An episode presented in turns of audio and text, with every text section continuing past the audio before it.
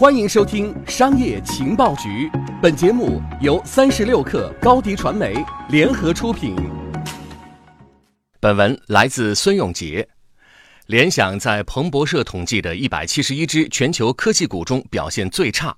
联想从二零一三年以来下跌幅度最大，尤其最近，联想面临从恒生指数中被剔除的风险。那么问题来了，联想为什么会成为全球最差科技股，甚至会有被剔除恒生股市的风险？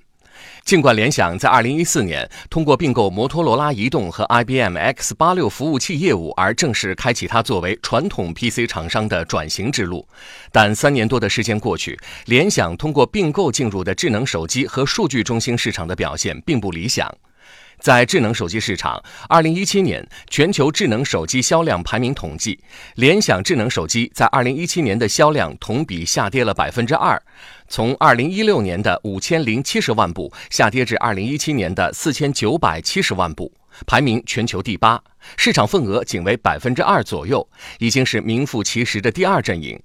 具体到中国手机市场，据调研机构 GfK 发布的《二零一七年中国智能手机市场研究报告》显示，联想去年在中国智能手机市场前十排名中垫底，出货量仅为一百七十九万部，同比下滑接近百分之六十。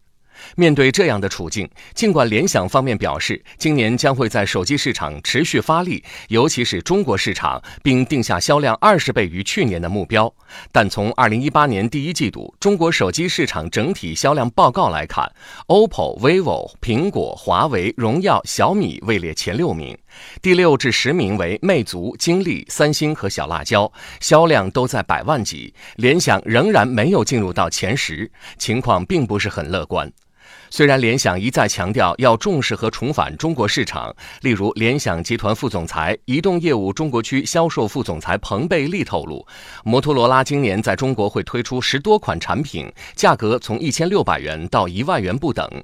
摩托罗拉今年销量增长速度不会低于二十倍。不过，截至到目前为止，中国手机市场还未见这十款产品中任何一款的身影。倒是联想首先在中国市场重启了联想品牌。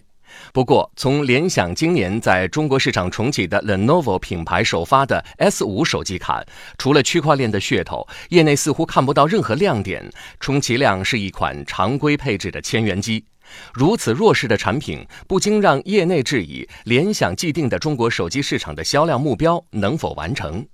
那么，今年联想手机是海外与国内市场的此消彼长，还是双降？不论是哪种结果，绝对的增长对于联想都是相当的挑战。在数据中心市场，去年第四季度，联想服务器全球销量仅排名第五，同比下滑百分之十七点六，为全球前五大服务器之首，营收已经退出前五之列，被列入其他。值得注意的是，联想在服务器市场出货量和营收的双双下滑，是以中国友商华为和浪潮的增长为代价。而在联想并购 IBM X86 服务器业务之初，联想不仅相较于这两家国内友商在出货量和营收上遥遥领先，还位列全球第三。由此，我们不难判断，联想并购 IBM X86 服务器业务，并没有取得一加一大于二的结果，而且随着时间的推移，联想的竞争力更是不增反减。